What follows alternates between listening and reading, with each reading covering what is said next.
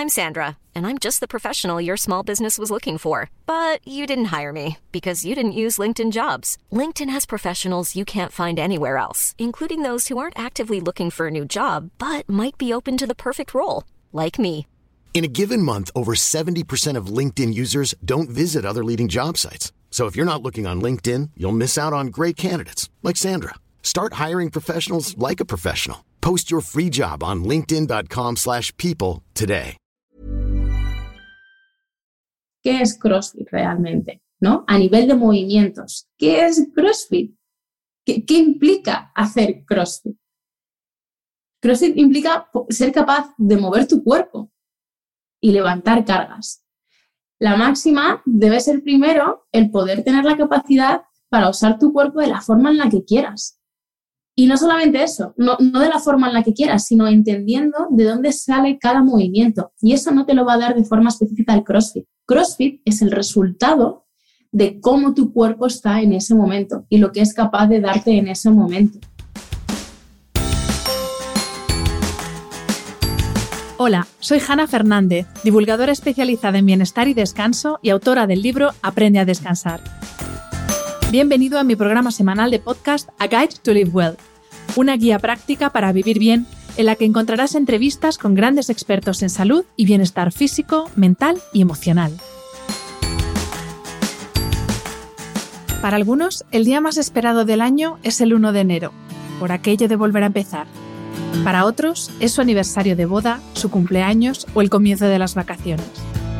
Pero para los crossfiteros, el día más esperado no es ninguno de esos. Ellos sueñan con el día en que comienzan los Open, una competición online que se celebra en todo el mundo y que es la primera fase de la clasificación para los CrossFit Games, la madre de todas las competiciones. Los Open de 2022 comienzan este viernes 24 de febrero y antes de que los no crossfiteros y los no competidores paséis al siguiente episodio, un aviso. Esta entrevista os interesa más de lo que pensáis. Porque no vamos a hablar de CrossFit en sí, sino de cómo tengo que entrenar mi cuerpo para no quedarme doblada al agacharme, ya sea para hacer una arrancada o para vaciar el lavaplatos. Para no dejarme los hombros bien haciendo un overhead o bien subiendo la maleta al compartimento del avión. Vamos a hablar de movilidad, fuerza, flexibilidad, agilidad y respiración y de cómo unas no pueden vivir sin las otras con una crossfitera experta en movimiento. Beatriz Vidal es licenciada en Ciencias de la Actividad Física y el Deporte, entrenadora personal especializada en movilidad funcional y fundadora de la plataforma de entrenamiento online Key Movement. Como vas a escuchar en el episodio, para cuidar nuestros huesos, músculos y articulaciones es fundamental realizar el entrenamiento adecuado pero también lo es alimentarnos a base de materias primas de primera calidad que nos permitan construir y mantener un cuerpo fuerte, flexible y ágil. Y para eso yo cuento con la ayuda de Coro, mi tienda online de referencia donde encontrar un amplio surtido de productos saludables a granel que nunca pueden faltar en mi despensa. Además de los frutos secos y las semillas, en mis pedidos nunca faltan las proteínas en polvo para mis batidos post-entreno, incluso para añadir a cremas de verduras y sopas. En la web de Coro encontrarás proteína en polvo de cultivo ecológico apta para veganos como la de guisante, la de cáñamo y la de altramuces. Y si como a mí te gustan más con un toque dulce, no dejes de probar los preparados de proteína de soja, guisante y arroz, también de cultivo ecológico, con sabor a chocolate o vainilla. Entra en www.coro-medioshop.es para descubrir todas sus propuestas y utiliza el código podcast HANA, todo seguido y en mayúsculas, podcast HANA, para disfrutar de un 5% de descuento en todos tus pedidos. Haciendo tus compras en Coro no solo estás cuidando tu salud, también estás ayudando a la continuidad de este podcast.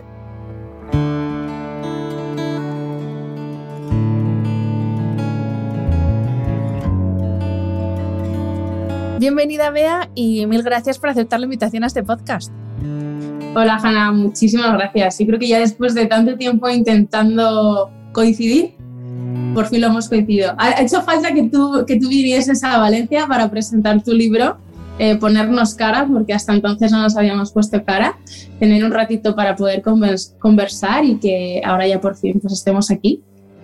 Es verdad, es verdad. Qué, qué gustazo da cuando hace, tienes un descubrimiento de estos guays por Instagram y luego de repente, por, por casualidades, te puedes Mm. poner cara. Es, eh, es muy guay, muy guay. Tú, tú has sido uno de mis grandes descubrimientos, no recientes, ¿eh? porque es verdad que tenemos una, una relación instagramera desde, hace, pues eso decíamos, antes de la pandemia. Y, y bueno, por fin, ya hoy hemos cuadrado y vamos a grabar un episodio y además sobre un tema que a mí me encanta, que es el CrossFit, pero hablando de cómo entrenar CrossFit sin hacer CrossFit, que ahora los que nos están escuchando van a entender eh, el porqué de, este título. Para muchos de los que nos estáis escuchando, seguro que eh, es familiar situaciones como pues, pensar que el, dolor es algo, es el resultado lógico de hacer ejercicio, que tienen que doler las cosas porque hacemos deporte. Eh, también puede que hayáis normalizado que nunca estáis al 100%, que siempre hay algo ahí que, ay, pues esto no lo puedo hacer porque me duele tal, esto no porque tal. O también habéis normalizado que tenéis que ser pacientes crónicos eh, del fisio, porque cada dos por tres, cuando no se os monta una cosa, os sale una contractura y tal. Entonces, esta situación yo creo que nos describe a muchos de los que hacemos ejercicio y, y, eso, y estamos constantemente luchando contra el dolor y cuando no te duele una cosa, te duele la otra. Pero realmente lo que es ese dolor eh, son señales de nuestro cuerpo de cosas que no estamos haciendo bien y que tenemos que cambiar. O sea, no es algo a lo que nos tengamos que acostumbrar, sino que son cosas que tenemos que cambiar. Pero, primer punto, ¿qué entiendo por dolor normal? El dolor de, pues eso, fruto de utilizar mi cuerpo. Y, qué dolores son los que tengo que decir, oye, alerta, que mi cuerpo me está diciendo que aquí hay algo que no está bien. El dolor de, por sí ya es una señal de alarma, ya te está avisando de que algo no está funcionando correctamente.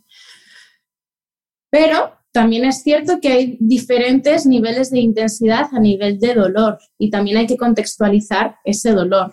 Eh, hay muchos dolores que aparecen no porque, no porque haya habido un daño a nivel eh, de tejido, sino por razones emocionales. Y hay muchos uh, dolores que son reflejos de una mala gestión a nivel emocional. En el ámbito que nos, que nos compete, que al final es el ámbito más deportivo, en ese ámbito de CrossFit, en esa parte de entrenamiento, nos pensamos que hay que sufrir y pensamos que si no sufres no estás haciendo CrossFit, ¿no? Cuando creo que ese sufrimiento se tiene que dar por la demanda de lo que exija el, entrenamiento del día en sí, ¿no? Es decir, si hay un entrenamiento más de fuerza, pues que al final haya un, sufri un sufrimiento a nivel de fatiga muscular, pero porque ahí al final es donde se va a empezar a crear esa adaptación de, nuestro sistema, ¿no? O si tengo un entrenamiento más enfocado a nivel cardiovascular, pues esa sensación de, oye, me está faltando el aire, ¿no? Y sufrir en el no llego, no llego, no llego. Eso es el sufrimiento que te da CrossFit. Ahora, estamos normalizando, como muy bien has dicho, estoy haciendo dominadas, por ejemplo, y estoy empezando a sentir como pequeños latigazos en la parte posterior del hombro. Y dices, bueno, sí, siento dolor, pero es que tengo que terminar el WOD. O estoy haciendo una sentadilla y empiezo a sentir pues un punto de pinzamiento en la parte anterior de la cadera y dices, bueno, eh, sé que me está pinzando, pero es que tengo que terminar el WOD. Y cuando terminas el WOD dices, ostras, qué incómodo he estado. Jolín, qué mal me he sentido haciendo la sentadilla. Qué incómodo me he sentido haciendo la dominada.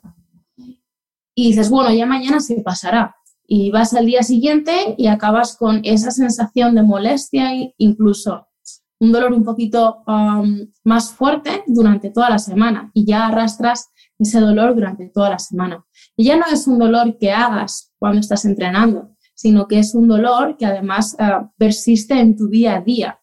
Entonces, que el dolor esté ocupando tu mente ya es un problema, porque está haciendo que no puedas focalizar en lo que tienes que hacer durante el resto del día, ¿no? Esto es como cuando tú hablas del sueño, Hanna, es cuando, cuando te despiertas y, y has tenido una mala noche, eh, sabes que todo ese día vas a estar cansado, entonces tu mente ya tienen estoy cansado, estoy cansado, necesito descansar, necesito dormir. Pues al final esto es lo mismo, es daño que le estamos generando a nuestro organismo y que no le estamos permitiendo que, que, que, se pueda recuperar correctamente. Y en CrossFit somos muy dados a entreno hasta reventar y da igual si estoy fatal, sigo entrenando porque esto es CrossFit. y lo que tenemos que entender es que el dolor no es normal cuando estás entrenando y hay que atender a ese daño que, se está produciendo y entender el contexto de por qué se está produciendo eh, ese dolor. Entonces, primero nosotros nos tenemos que hacer responsables de eso, tener la capacidad para decir, oye, vale, hay algo aquí que no está funcionando correctamente, ¿qué puedo hacer para poder paliar ese dolor o para poder entender el dolor? Que creo que eh, todos, ¿eh? o sea, todos, hay algún entrenamiento que pues, siento algún punto de molestia y digo, vale, aquí algo falla, puedo modificar, igual tengo que trabajar en otro plano de movimiento. Entonces, nosotros como entrenadores tenemos una responsabilidad muy importante de hacer entender a la persona el por qué se puede estar dando esa posible molestia.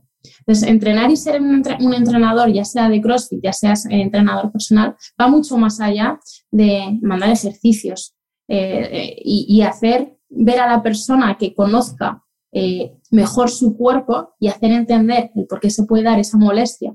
Y ya no solamente hacerle entender, sino también el poner remedio, ¿no? Porque muchas veces el remedio es, oye, no, te vas al fisio que te descargue. Ya, pero te descarga y a la semana siguiente sigues teniendo el mismo dolor. Eh, algo no está funcionando correctamente. Si tú pones una, una tirita y se te cae al día siguiente, eh, no, se, no, se, va a curar bien, ¿no? No va a cicatrizar bien. Pues esto es lo mismo, ¿no? Al final vamos poniendo pequeños parches por desconocimiento muchas veces. Y esa, eh, esa no inquietud por, por, tratar de aprender sobre los clientes que hay en los box, pues hace que eh, dentro del CrossFit haya mucha frustración, haya mucha frustración. Y uno de los principales problemas que hay en este ámbito es precisamente la falta de rangos de movimiento por, por la vida que llevamos y porque nuestra evolución como seres humanos, pues hemos ido eh, de mal en peor prácticamente, ¿no? Entonces, no está habiendo una evolución. Coincido totalmente contigo en que es, es, muy de box de CrossFit, sin generalizar, porque hay, hay grandísimos profesionales del CrossFit eh, con, con, cabeza, pero es verdad que es muy de, de crossfitero el confundir dolor con esfuerzo. Y una cosa es que algo te cueste porque te estás esforzando y estás dando un poquito más para una mejora X o lo que sea, y otra cosa es que pienses que como te está, pues lo que tú decías, como te está doliendo el hombro cada vez que haces un overhead o haces una dominada, eso significa que vas a mejorar. No, es que dos, son dos cosas distintas. Esforzarse y dolor no es lo mismo. No, efectivamente, que el esfuerzo no tiene nada que ver con tu nivel de agujetas, que eso también es, ¡guau, tengo unas agujetas increíbles! que voy a mejorar un montón, ¿no? O sea, para nada, no tiene nada que ver. Eh, yo he hecho entrenamientos que me han supuesto un esfuerzo eh, X y al día siguiente no tenía nada de agujetas, pero sé que ahí también hay progreso, ¿no? Y otros en los que parece que no haces nada, pero estimulas al cuerpo de forma diferente y al día, el día siguiente dices, ostras, tengo agujetas, ¿no? Pero eso no, eso no mide en absoluto el nivel de esfuerzo, mm. para nada. Vea, dices en tu web que hay que preparar el cuerpo para la actividad que vayas a realizar. Y esto es una máxima que cuando la leí dije, madre mía, si yo llevo diciéndome esto a mí misma años, porque yo llevo años practicando CrossFit y voy de, lesión en lesión, porque yo misma no me aplico el cuento del que vamos a hablar hoy, por eso a ver si ya después de esto me mentalizo. Pero, pero es que es tal cual, es que para hacer CrossFit no solamente vale con ir todos los días al box a hacer el WOD del día, es que hay que, cada uno, según su condición, sus compensaciones, sus movidas, cada uno tiene que hacer una preparación que no es ese WOD que se ha, que se ha puesto ese día en el box. ¿Es mm. así o hay personas que, que, no, que les vale con ir a lo que le pongan cada día y chimpún? Hombre, hay gente a la que le vale y eh, la realidad es que será así, ¿no? A la gente le vale con eso. pero es que cada uno dentro de ese WOD que, tiene del día, que está bien, tendría que tener su propio WOD antes de, de realizar el WOD que toque en, en, esa misma sesión. ¿A qué me refiero con esto, Hanna? A que cada uno, y esto eh, no sé si yo lo veré estando viva, Pero lo que tendría que ocurrir es que una persona, nada más llegar al box, o si tienes una sesión de 10 personas, cada persona llegue 10 minutos antes o durante esa parte de preparación al WOD siguiente, eh, tendría que haber 10 personas haciendo su propio trabajo, 10 personas haciendo un trabajo de forma individual durante 15 minutos. Es decir, trabajando en, en aquello que sabe que necesita trabajar, pues ya sea una rotación interna de hombro, ya sea una rotación interna de cadera, ya sea bien por trabajo respiratorio, lo que sea. Entonces, eh, tendría que ser un WOD de cada uno y luego ya meter, eh, ¿sabes que estoy pensando? Que estoy dando una, una idea a, a, los box de CrossFit. Pero bueno, si esto sirve para algo, genial, ¿no? Y luego ya, como, como decía, eh, después de ese WOD, pues luego ya te haces el WOD de tía o haces eh, lo, lo, como lo oriente el profesional en, en esa sesión. Entonces, eh, al final, mi pregunta siempre eh, acaba siendo la misma, es, ¿qué es CrossFit realmente? ¿No? A nivel de movimientos, ¿qué es CrossFit? ¿Qué, implica hacer CrossFit? CrossFit implica ser capaz de mover tu cuerpo y levantar cargas. La máxima debe ser primero el poder tener la capacidad para usar tu cuerpo de la forma en la que quieras. Y no solamente eso, no, no, de la forma en la que quieras, sino entendiendo de dónde sale cada movimiento. Y eso no te lo va a dar de forma específica el CrossFit. CrossFit es el resultado de cómo tu cuerpo está en ese momento y lo que es capaz de darte en ese momento. Mientras que si vamos un poquito hacia atrás y pensamos en, en de qué se compone todo nuestro cuerpo, eh, al final es eh, una sentadilla, eh, se compone de el movimiento de diferentes estructuras. Entonces, no es una única estructura, es un movimiento muy complejo y están sucediendo muchas cosas. Estamos implicando a la caja torácica, estamos implicando a la pelvis, estamos implicando a la cadera, estamos implicando a la rodilla, a la tibia, al pie.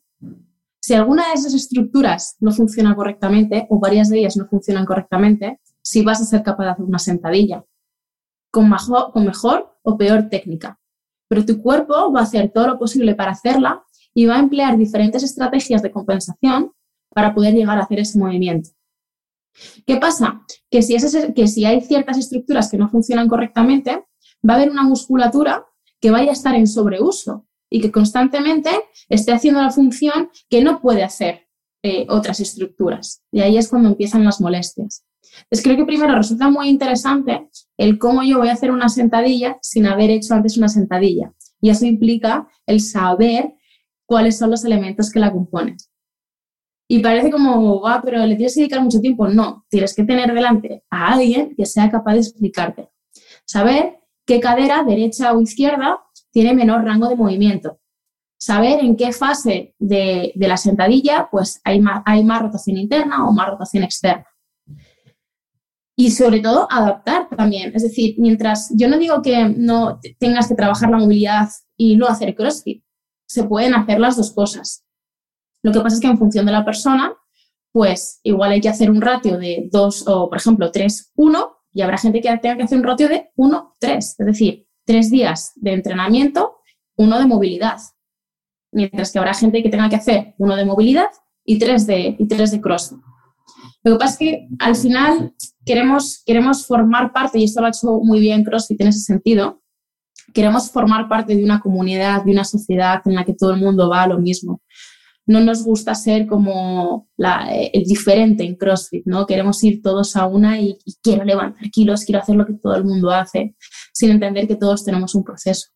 Entonces, si empezamos a entender que el cuerpo, primero que nuestro cuerpo, eh, nuestro cerebro es mucho más inteligente que nosotros y en el momento en el que no pueda más, nos está mandando señales constantemente. Lo que pasa es que no lo queremos ver y, no hacemos caso a nuestra intuición. Y tenemos a alguien que nos está hablando y decimos, cállate, pero es que si te está hablando es por algo y te está avisando de algo. Y con el trabajo de, y con el trabajo de movilidad, pues al final es entender eso, cuáles son las estructuras que no funcionan correctamente y trabajar sobre ellas. Mientras estoy adaptando el trabajo de una sentadilla. Si no puedo bajar a full squat, si no puedo romper ese paralelo o esos 90 grados, pues decir, eh, lo adapto. Igual me tengo que poner unos discos, pero ponerte unos discos, que también se ha puesto muy de moda, eh, yo puedo trabajar al principio poniendo unos discos para que se eleve el talón y pueda haber una mejor dorsiflexión del tobillo. Pero al mismo tiempo que yo ahora mismo estoy adaptando eh, esa sentadilla, no me puedo olvidar de trabajar, imagínate que el problema es la dorsiflexión del tobillo, no me puedo olvidar de trabajar la dorsiflexión del tobillo.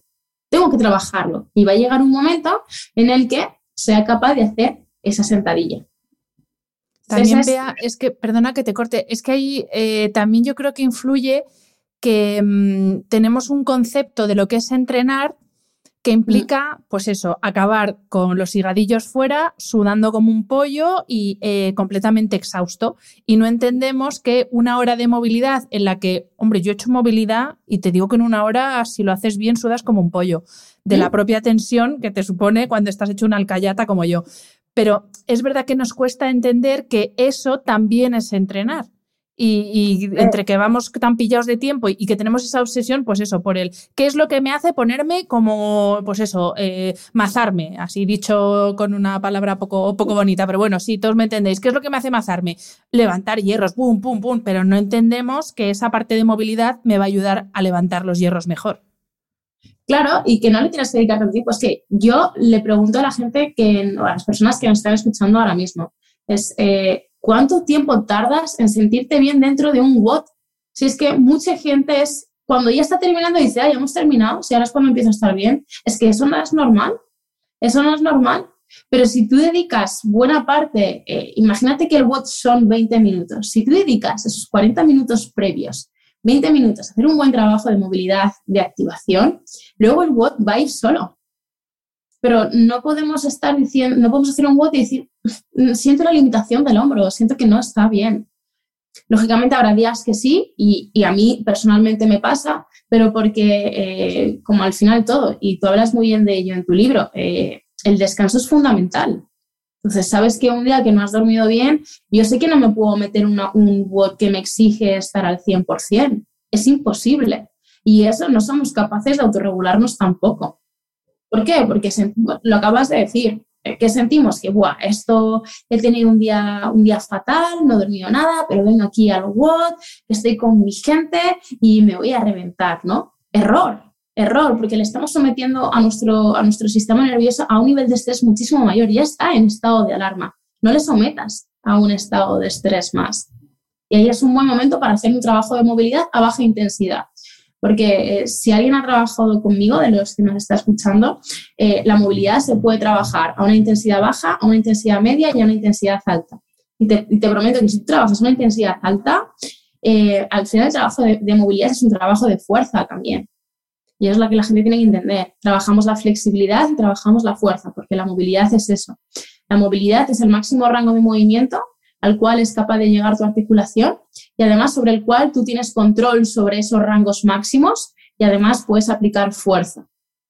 Entonces, para ganar ese rango de movimiento tenemos que trabajar la flexibilidad y la flexibilidad se trabaja con el estiramiento. ¿Vale?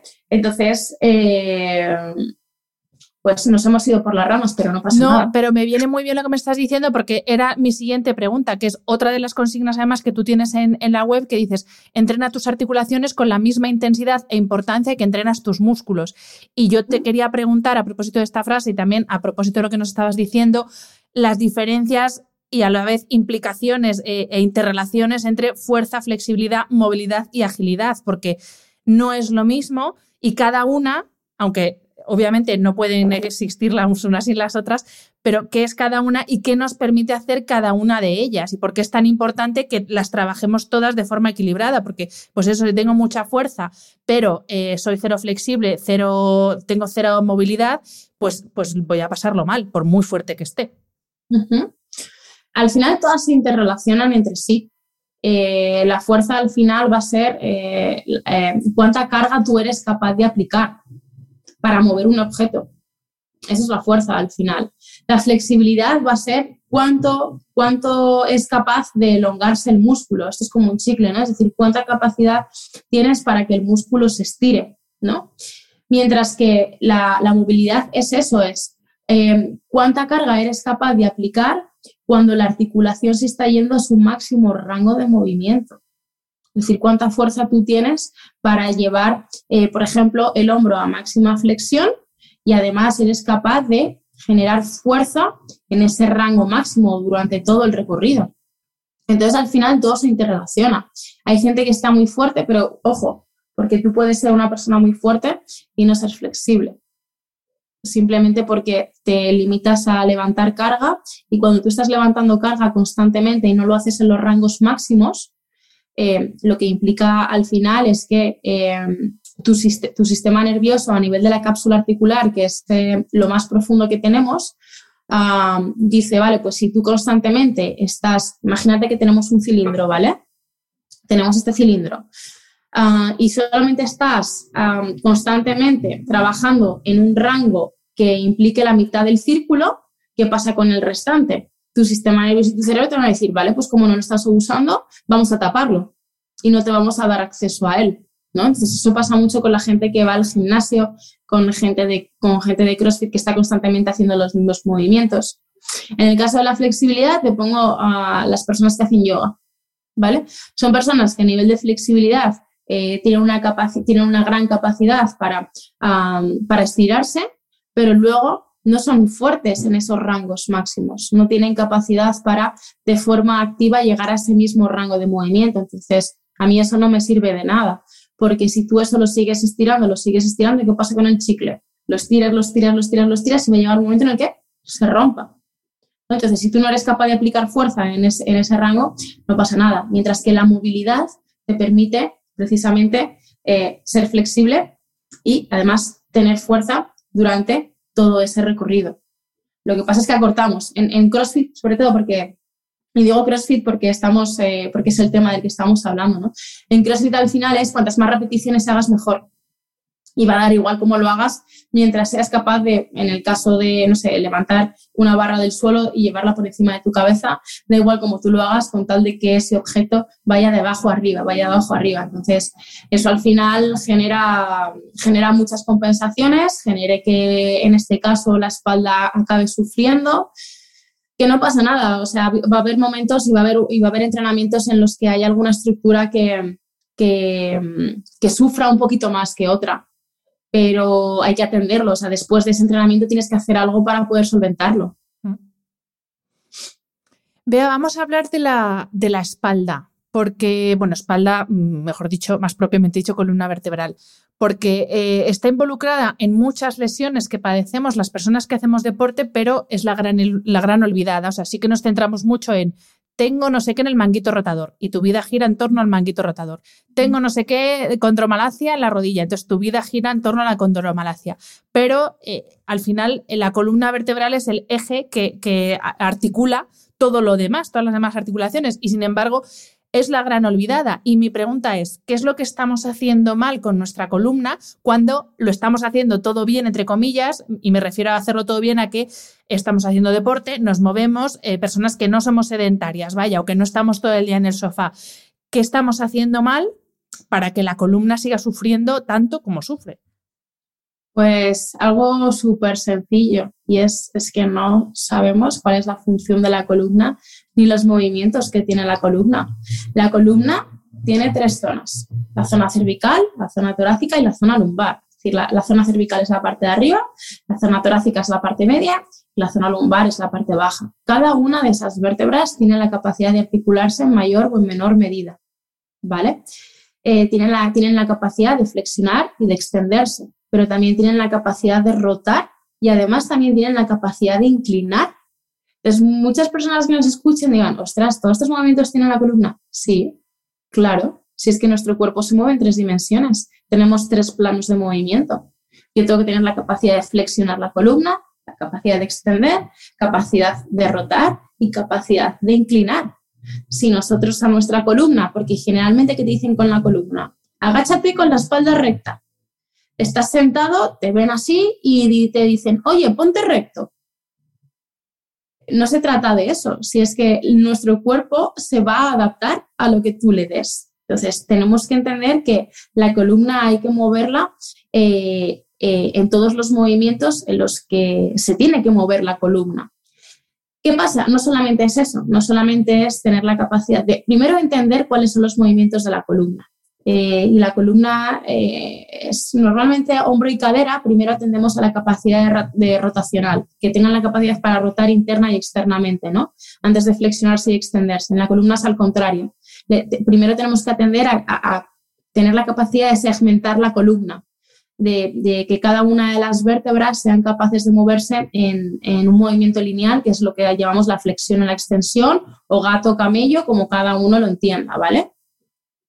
Eh, pero no solamente tenemos que trabajar eso, sino que también hay algo que influye muchísimo, muchísimo, muchísimo en la movilidad de la columna, sobre todo a nivel de la caja, a nivel de, la parte torácica, que es la respiración.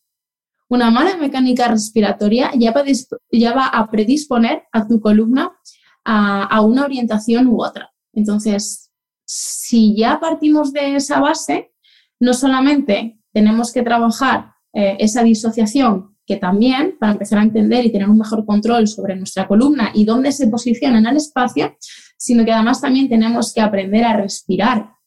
Algo que es tan obvio, es como cuando, cuando hablas de dormir, que es algo tan obvio porque todo el mundo se acuesta y se levanta, todo el mundo duerme en algún momento del día, pues todos al final nos mantenemos vivos porque estamos respirando, ¿no? Pero claro, que tú tengas la capacidad de respirar no quiere decir que lo estés haciendo de la forma más eficiente ni de la forma más óptima posible. De hecho, no me acuerdo ahora mismo, tengo vagos números, pero eh, respiramos muchísimas veces al día, muchísimas, porque estamos constantemente con ese estado de estrés. Entonces, vamos a una sensación de jadeo constante, ¿no? Esa sensación que te deja cuando estamos entrenando de no puedo. Pues nuestra respiración es así. Y generalmente, al final, quien, quien hace la, la respiración es toda la musculatura del cuello, por ejemplo. Eh, o la parte anterior del pecho, que al final es musculatura secundaria que apenas debería estar implicada en la respiración, a no ser que se den estos momentos de estrés, que es un instinto de supervivencia. Mm.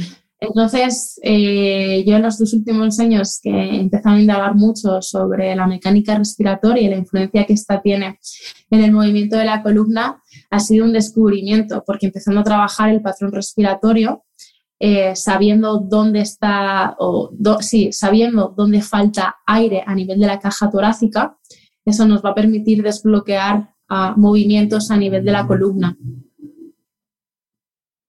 Pues a, propósito que hablas ahora de la respiración, eh, te iba a preguntar otra cosa, pero te, voy a unir la respiración. Te quiero pedir que, retomando un poco el tema que hemos hablado antes de eh, flexibilidad, movilidad, agilidad, y ahora incluyendo también respiración, en qué nos beneficia trabajar todas estas cosas, incluida la respiración, a la hora de practicar CrossFit primero y luego te voy a pedir que nos expliques lo mismo, pero también en la vida cotidiana, porque lo mismo hay gente que nos está escuchando que no practica CrossFit y dirá, ¿y a mí entonces para qué me sirve? No necesito respirar mejor. No, también necesitas respirar mejor, también necesitas estar ágil, también necesitas estar fuerte. Entonces, ¿para qué nos sirve o cómo vamos a, qué repercusión vamos a ver o qué efecto vamos a ver de trabajar cada una de estas cosas en la práctica de CrossFit y en nuestra vida cotidiana?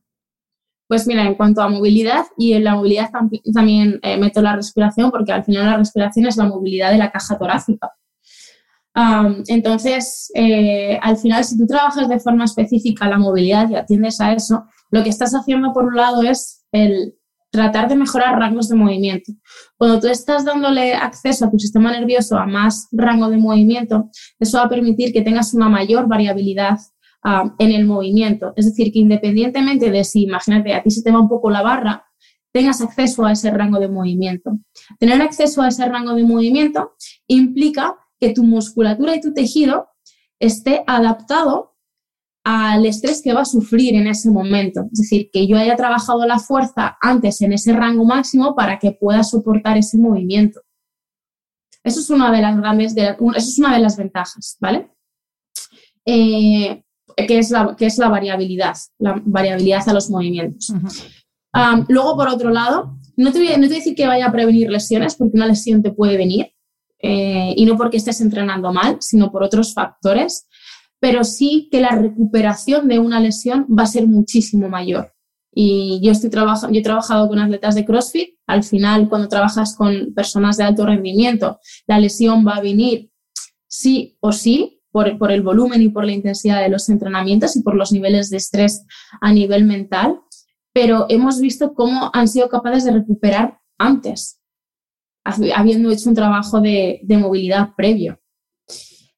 y luego porque lo importante, Hannah, no es un movimiento per se, es habiendo, habiendo entrenado cada una de las estructuras, el que ahora a ti te digan, oye, tienes que hacer una sentadilla y que sin haber practicado antes una sentadilla tengas la capacidad de hacerlo porque a tu cadera, con el trabajo de movilidad, les, eh, la estamos poniendo no, no, en un solo rango de movimiento o no solamente en una posición, sino que estamos trabajando en todos esos déficits o en todas esas zonas de trabajo donde se da eh, el movimiento de la cadera. Entonces, al final nos está permitiendo trabajar en planos diferentes a los que se dan en CrossFit. ¿Para qué? Para ser bueno directamente en CrossFit.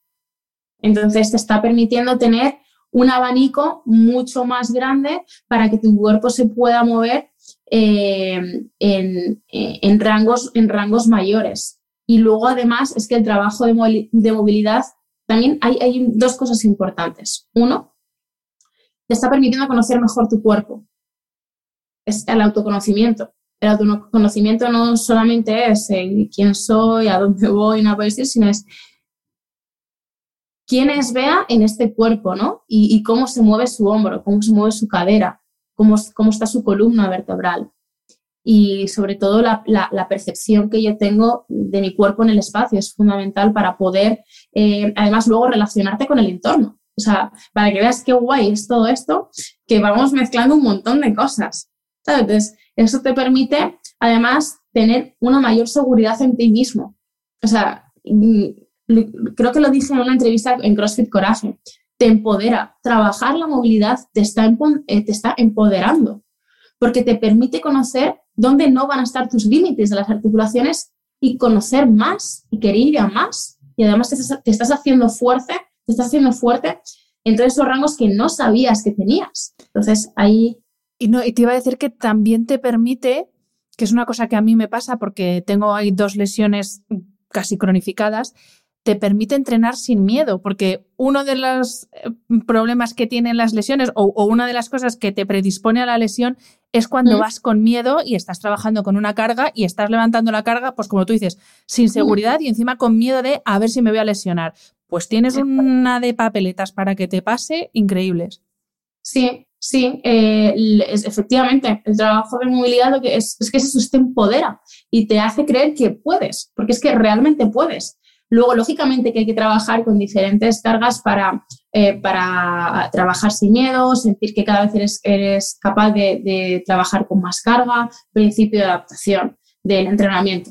Em, es puramente eso. Pero es verdad, es que te hace sentir que, que, que puedes y que el límite no va a ser que no tengas ese rango de movimiento o que no seas fuerte porque es un rango que no dominas. Entonces, efectivamente, te hace perder el miedo, te hace conocerte mejor y también te hace saber dónde, dónde tienes que parar y cuándo tienes que parar. Entonces, es importante también bajar nuestro nivel de exigencia y bajar nuestros niveles de ego. Mm, totalmente. Y, en nuestra vida cotidiana, ¿para qué nos ayuda a tener, bueno, la fuerza ya es un poco más, eh, más, más obvio, pero flexibilidad, movilidad articular, ¿en, ¿en qué? ¿En movimientos cotidianos? ¿Cómo? Caminar Cómo caminar, algo tan fácil, con lo que, bueno, realmente el caminar lo aprendemos también, eh, pero algo tan fácil como eso. ¿Cuántas personas caminan y al rato dicen, ostras, me está empezando a doler la lumbar? O tienes que ir a coger, estás en tu casa, coges un vaso de agua y dices, uff, no puedo, me, duele el hombro y ves a gente ahí retorciéndose para poder eh, coger ese vaso de agua. Te facilita la vida, va a hacer que, que sientas que, que eres eficiente que eres autosuficiente, que tú tienes el control de tu cuerpo y no al revés, es que habitamos en cuerpos que no nos corresponden. Que eso es, eso es lo heavy. Estamos habitando en cuerpos que no son nuestros y que además no lo cuidamos. Estamos descuidando mucho lo que nos hace eh, llegar a, ser personas mayores. Yo quiero ser una persona mayor y seguir haciendo sentadillas o moverme como yo quiera. Que el día que no esté en esa tierra, pues al final sea porque, pues porque ya no tengo que estar, ¿no? Y sea porque, es porque soy mayor, ¿no? Pero ley de vida, ley de vida, pero que no sea y, y diga, tengo que estar todo el día en el sofá, qué pena, ¿no? que va y se puede, y se puede si nos, si nos dejamos ayudar, que creo que eso es lo más importante dejarse ayudar y saber que, que hay profesionales que te ayudan a esto. Y, que nuestro principal objetivo es ese, es que conozcas tu cuerpo y que en tu día a día no estés pensando en dolor, porque es, muy frustrante pensar en, sí. estoy, estoy sentado y me duele, eh, me levanto y, y, me duele.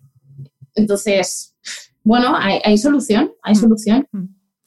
Eh, vea, ¿cuáles son las tres lesiones estrella, entre comillas, lo de lesión estrella, del crossfitero, tanto por la experiencia que tú tienes porque practicas crossfit como por, por la gente con la que trabajas y, sus posibles causas? Eh, no es tan fácil decir esta lesión se, la provoca esto, pero bueno, lo que tú ves más habitualmente, yo que hablo mucho de los manguitos rotadores, las caderas, eso, ¿cuáles son las tres, las tres lesiones más habituales y, la posible causa, pero la típica causa que nunca te paras a pensar que la causa es eso? Pues mira, eh, ya no por mi experiencia, sino porque se, hizo un metaanálisis eh, que además salió el año pasado, eh, en donde se hizo una recogida de, de, todos los estudios que estaba viendo a nivel de CrossFit para analizar las lesiones. Y hay tres. la primera bueno, estaban ahí eh, las dos primeras. Uno es la columna vertebral y otro, la segunda era hombro y la siguiente es la rodilla, ¿vale? Y me cuadra perfectamente que sea además en ese orden. Como hemos dicho antes, y tú lo has mencionado muy bien, el tema de la columna, al final la columna tiene que tener la capacidad para absorber la carga que tú le estás, uh, que tú le estás dando.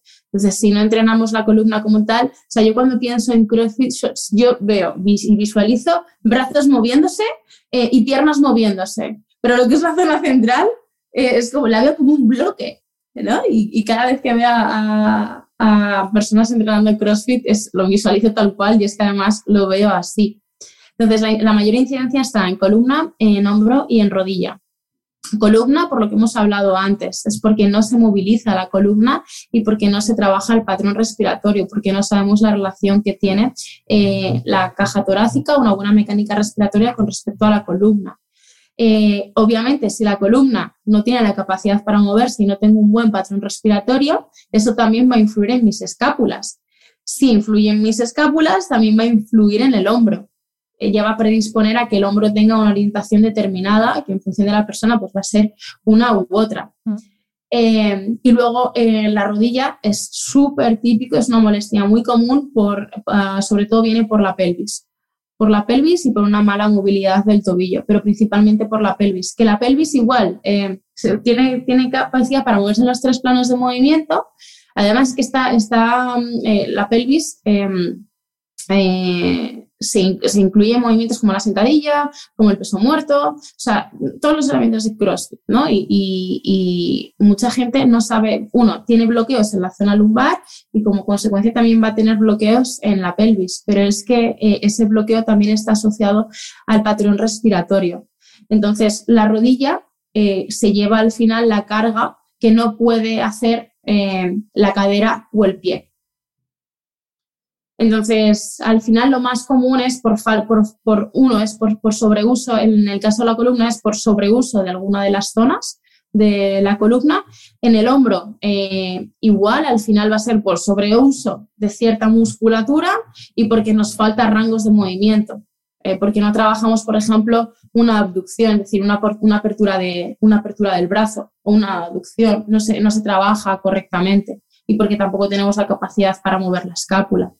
Y en el caso de la rodilla, pues eh, como digo, porque al final es, es, la responsable de absorber la carga que una cadera no, no, puede hacer. O sea, cuántas personas vemos que cuando hacen una sentadilla eh, quieren, quieren bajar, quieren bajar, quieren bajar, levantan los talones y al final acaban llevando todo el peso hacia adelante, ¿no? Pues ahí quien está absorbiendo la carga es la rodilla. Al final todas estas lesiones eh, se producen por una mala técnica y la mala técnica es una consecuencia de faltas de rangos de movimiento y de no entender cómo uh, se realizan esos movimientos.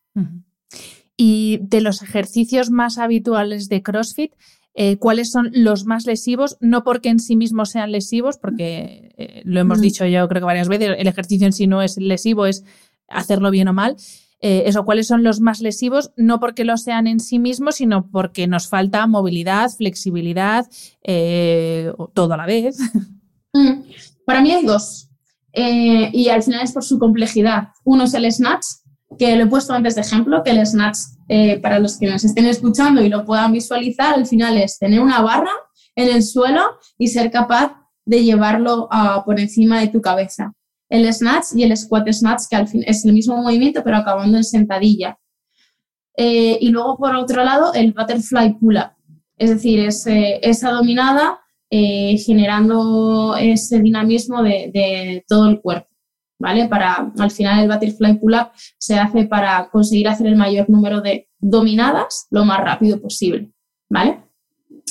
Eh, ¿Y por qué son? Porque desde mi punto de vista, solo aquí no hay estudios, ¿eh? Esto te lo estoy diciendo yo por lo que veo y por lo que analizo. Eh, no, no, hay, no hay ningún estudio sobre ello, porque lo estuve investigando. Eh, pero el snatch es que es, que es, clarísimo. ¿Qué necesitas para un snatch? Necesitas tener la capacidad de hacer una sentadilla completa, ¿vale? O tener por lo menos una buena, una buena sentadilla y además necesitas tener una buena flexión de hombro. Entonces, lo que hemos dicho antes, si la gente tiene una flexión de hombro que a medida que lo va, que a medida que lo va subiendo se, va quedando, se queda a la mitad, porque cuando quiere ir al máximo rango ya no puede, imagínate cuando lo sometas a una carga. Estás excediendo la capacidad que tiene tu hombro para, ah, para poder irse a esa posición. Hay mucha gente. Para la gente que no, claro, eh, nos estáis escuchando, pero no nos estáis, bien, estáis viendo, yo sí que veo a Bea, pero eh, eh, os lo voy a explicar con palabras de no profesional que me vais a entender bien. Es, imaginad que intentáis levantar, pues mira, como me está pasando ahora mismo a mí. Tú levantas los, estiras los brazos hacia arriba y tus brazos se quedan más adelantados que la cabeza. O sea, no eres capaz, corrígeme si no vea, pero no eres capaz de que tus brazos queden alineados con la cabeza. Y eso en CrossFit es verdad que se ve mucho con, todos los ejercicios que son por encima de la cabeza, que ves así como, como, como un poquito de, chepilla, ¿no? Y, los brazos estirados, pero están por delante de la cabeza. Sí, más o menos. Sí, y al final ves, o sea, es una posición de Y, los brazos están, están encima de la cabeza en una posición de Y, y cuánta gente vemos que anterioriza la cabeza, ¿no? Para, para hacer una falsa flexión de hombro, para parecer que, tiene, que tus brazos están por, por detrás de, de tus orejas, pero realmente eso no está sucediendo. Y luego además lo que hemos dicho, no hay buena movilidad de columna y no hay un buen movimiento de la pelvis. Entonces, para mí es uno de, los movimientos más complejos, pero o sea, te lo digo yo como desde mi experiencia. Ya no solamente a nivel articular, sino también por la, coordinación a nivel muscular que tiene que haber eh, de todo el cuerpo. O sea, es un movimiento muy explosivo que eh, implica todo funcionando en, la mejor armonía posible, ¿no? Mm. Eh, entonces, por un lado, el, el, el, snatch o squat snatch y por otro lado el butterfly pull-up, por lo que hemos comentado antes. Al final, en el butterfly pull-up creo que es donde hay una mayor incidencia de molestia y dolores de hombro. ¿Por qué? Porque si tú no tienes una buena capacidad para extender y para flexionar la columna, al final va a llegar un momento en el que toda tu zona central y toda la parte y toda la parte, toda la musculatura de, la espalda se fatigue antes que tus brazos. Y va a llegar un momento en el que sean tus brazos los que vayan a hacer el movimiento en lugar de que sea como esa armonía de todo tu cuerpo realizando el, el butterfly pull-up.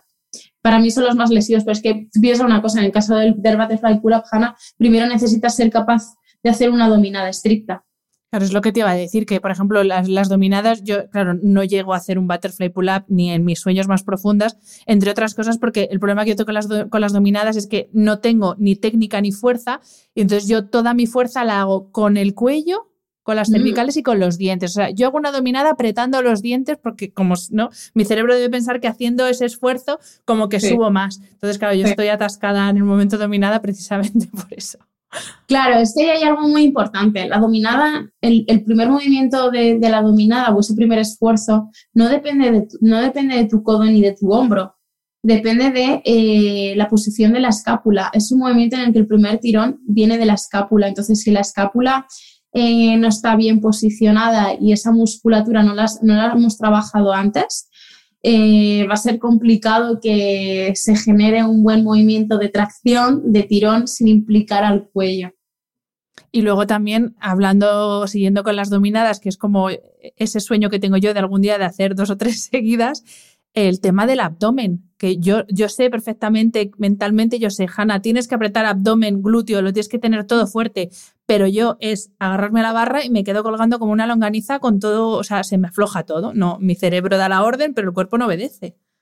Claro, porque la activación de la zona central viene dada por la respiración, por nuestra capacidad para exhalar.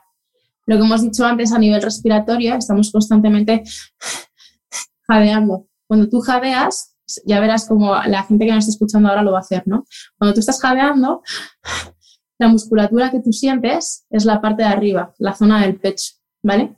Entonces, cuando, cuando tú haces esos jadeos, no hay, no hay casi activación de la zona central, de la, de la zona baja. Eso, la única manera que vamos a tener de, conseguir esa activación de la zona central, de toda la musculatura profunda, para luego sentirte seguro y que, para no y que a la hora de hacer una dominada no lo pienses, es trabajando de forma aislada al principio, trabajo respiratorio, generando un buen trabajo de, exhalación, que es cuando se produce toda esa activación de la musculatura profunda. Entonces, aquí es muy interesante, antes de las sesiones de CrossFit, eh, dedicarle cinco minutos a, a, respirar. Y a respirar no, ya no solamente para concentrarte, que también lo, utilizamos eh, a nivel mental para focalizar y para poner eh, foco en el what y prepararnos en el movimiento que nos va a tocar después, sino también precisamente para eso, para trabajar esa musculatura. y vamos, este mundo, el, mundo de la respiración es, es, apasionante porque te desbloquea muchos movimientos que ahora mismo piensas que no eres capaz por falta de fuerza. Y si digo que no falta de fuerza, porque seguramente seas una persona fuerte, sino que va a ser porque eh, no entiendes bien el movimiento y las estructuras ahora mismo no están bien predispuestas para ejercer la fuerza al 100%. Entonces, empezar a dedicarle tiempo a, a, cómo tenemos que exhalar, a toda esa musculatura que se tiene que activar cada vez que yo suelto el aire de forma prolongada, eh, es importante y para eso también es, necesario tener eh, buenos profesionales que hagan un buen coaching. absolutamente. Eh, pues vea, para ir terminando la entrevista te voy a pedir que te dirijas directamente a los escuchantes y te voy a pedir, te voy a poner tres casos, tres tipos de persona para que les hagas una recomendación a cada uno, porque es verdad que si empezamos a decir, ya hemos visto un montón de cosas y yo he tomado nota de muchas cosas que tengo que empezar a controlar y a observar eh, que, a, las que no les prestaba atención. Pero bueno, para dar un tip a cada uno de ellos, eh, el primero que te voy a pedir es, por supuesto, para los que el viernes eh, participan en los games, para los que van a competir, una recomendación para ellos.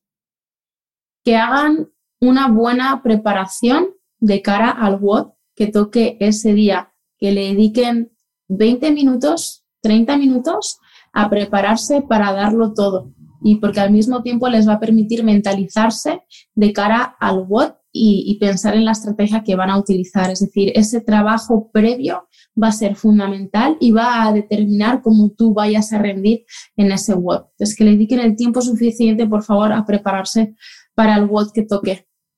Esto de la estrategia, bueno, yo no compito, pero en, mi box hay muchos competidores y sí siempre hablan de, la estrategia. Sí, sí, importante. Mm. Vale, sí, eh, segundo grupo. Eh, para aquellos que están pensando en iniciarse en el CrossFit o han ido ahí un par de veces, están coqueteando con el CrossFit, pero todavía no se acaban de, decidir, eh, recomendación para ellos. Ah, que sean pacientes, que el volumen no es lo importante, sino el compromiso y la consistencia y sobre todo entender el para qué lo haces y que sean pacientes. Al final, si eres paciente, empiezas a ir dos días a la semana, tres días a la semana. Eh, eh, eso te va a permitir al final el, crear esa adherencia y sin, tener prisa por querer ir rápido y estar al mismo nivel que los que ya llevan mucho tiempo. Entonces, ser pacientes, disfrutar del entrenamiento, preguntar dudas, o sea, eh, esto es importantísimo, Hanna. Cuando tú vas a entrenar, estás aprendiendo sobre tu cuerpo. Entonces, cualquier cosa que no se entienda, sobre todo si te estás iniciando, el preguntar las dudas, porque hasta el que lleva cinco años entrenando CrossFit le va a ser así con las preguntas que, que se puedan hacer. Y tercer grupo, para aquellos que hayan llegado hasta aquí, que nos hayan escuchado, pues porque les caemos bien, porque pasan tres del CrossFit, que también hay mucha gente que pasa del CrossFit, pero ¿qué podemos decirles? ¿Qué puedes decirles? Porque ellos eh, en el fondo de su ser son conscientes de que tienen que empezar a prestarle atención a su movilidad, pues eso, lo típico, porque se levantan por la mañana o se levantan del sillón y les cuesta unos segunditos enderezarse, por ejemplo. Entonces, eh, a estas personas, ¿qué les recomendamos?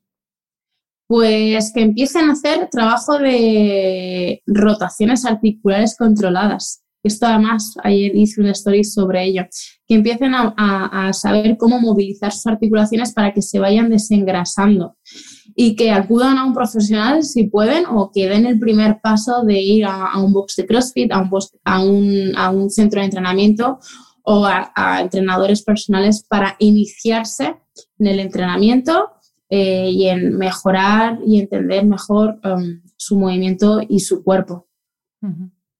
Pues yo, si me permitís, os voy a dar una recomendación desde mi experiencia y es que si llegáis a un box de primeras y así sin preguntarte nada, te sueltan ahí dentro del box y te, dicen, te dicen coge una barra, yo me iría y probaría en otro box, porque si no te, para empezar, si no conocen tus lesiones, no conocen, eh, si no te conocen medianamente, eso, mm. llegar el primer día que te pongan una barra en las manos, a mí me parece una temeridad. Así que esa es la recomendación desde la experiencia como, como usuario. Pues, Hanna, es, ese punto me parece clave, me parece súper importante. Eh, es importantísimo. Esto también nos daría para otra hora para hablar, ¿no? Que es la atención al cliente, que es fundamental, que es lo que va a hacer que esa persona se quede en el box. Pero obviamente, si no te preguntan sobre ti, sobre de dónde vienes, qué es lo que quieres y, no te valoran para saber el punto en el que estás, es, mejor, es mejor salir. Sí. Así que gracias por tu aporte. Bueno, la puritita experiencia que yo he ido aprendiendo a base de lesiones, ¿no? mejor dicho. Pues vea, millones de gracias por este ratito.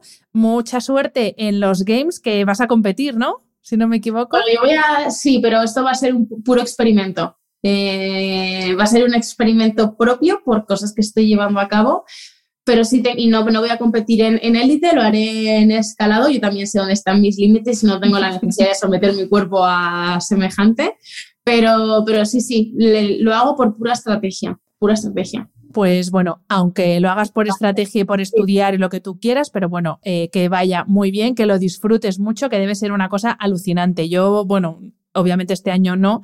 No sé si el año que viene en el mega super adaptado lo mismo me, me lanzo, pero creo que tiene que es, vamos, creo que es una experiencia alucinante por compañeros del box que, que sí que van. Así que te deseo lo mejor, te deseo lo mejor con tu proyecto porque eh, eres un tipo de profesional hiper necesario para la gente que ya es consciente de que se tiene que cuidar, pero tenemos que cuidar muchas más cosas, más allá de ir todos los días una hora a un box o a un gimnasio o salir a correr 40 minutos. Y, te agradezco mucho tu trabajo y cuando quieras, eh, esta es tu casa podcastera. Pues muchísimas gracias a ti. Eh, saludar a todos los que te escuchan porque creo que tienes una audiencia muy bonita, muy bonita. Y gracias por hacer esto, esto posible y darnos a conocer el trabajo que hacemos, que yo creo que cada vez somos más los que ponemos foco realmente en la salud de las personas, en cuidaros, en mimaros y que hagáis con vuestro cuerpo lo que, lo que vosotros queráis. Así que te espero en Valencia cuando quieras. Ay, sí, si no me lo digas dos veces, que ya sabes que yo eh, enfilo rápido. Mil gracias, Bea, un abrazo. Ana, un abrazo.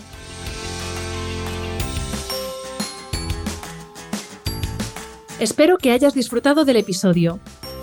Este programa de podcast es independiente y en abierto gracias al apoyo económico de marcas que apuestan por mi trabajo y confían en mí para ayudarles a comunicar su mensaje. Los expertos que aceptan mi invitación a intervenir en este programa no tienen ningún tipo de vinculación con dichas marcas a menos que se especifique lo contrario. Y todo el contenido de mi podcast, página web y redes sociales que haya sido patrocinado irá acreditado como tal. Gracias por ayudarme a que este proyecto siga siendo viable e independiente visitando la web de mis anunciantes, dejando reseñas, comentarios y valoraciones en las distintas plataformas de reproducción y compartiendo mi contenido en tus redes sociales. Mil gracias por estar al otro lado. Nos escuchamos en el próximo episodio.